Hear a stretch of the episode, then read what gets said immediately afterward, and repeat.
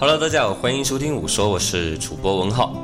年轻的父母呢，上班让祖辈帮着带孙辈，是现在大家很多家庭的一种生活模式。但是呢，如果协调不好，老人的心理呢也会出现问题。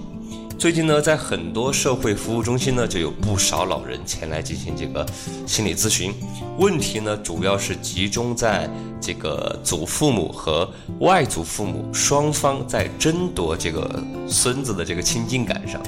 有的呢，是因为啊，孙子长期和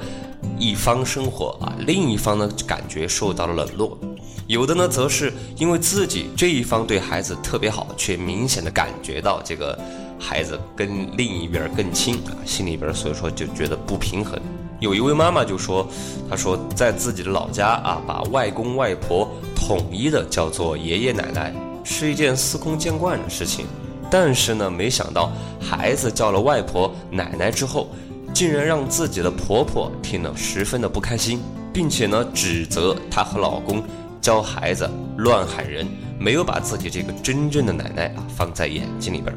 因为小孩子的问题呢，老人心理失衡，其根本原因有老年人自身的问题，但是呢，更多的原因出在这个年轻的父母身上。其实呢，老人帮忙照看孩子，并非只是简简单单的做饭呐、接送这个上下学那么简单，心态一定要好，得失心不要太重。其实双方都是出于对这个孩子的爱。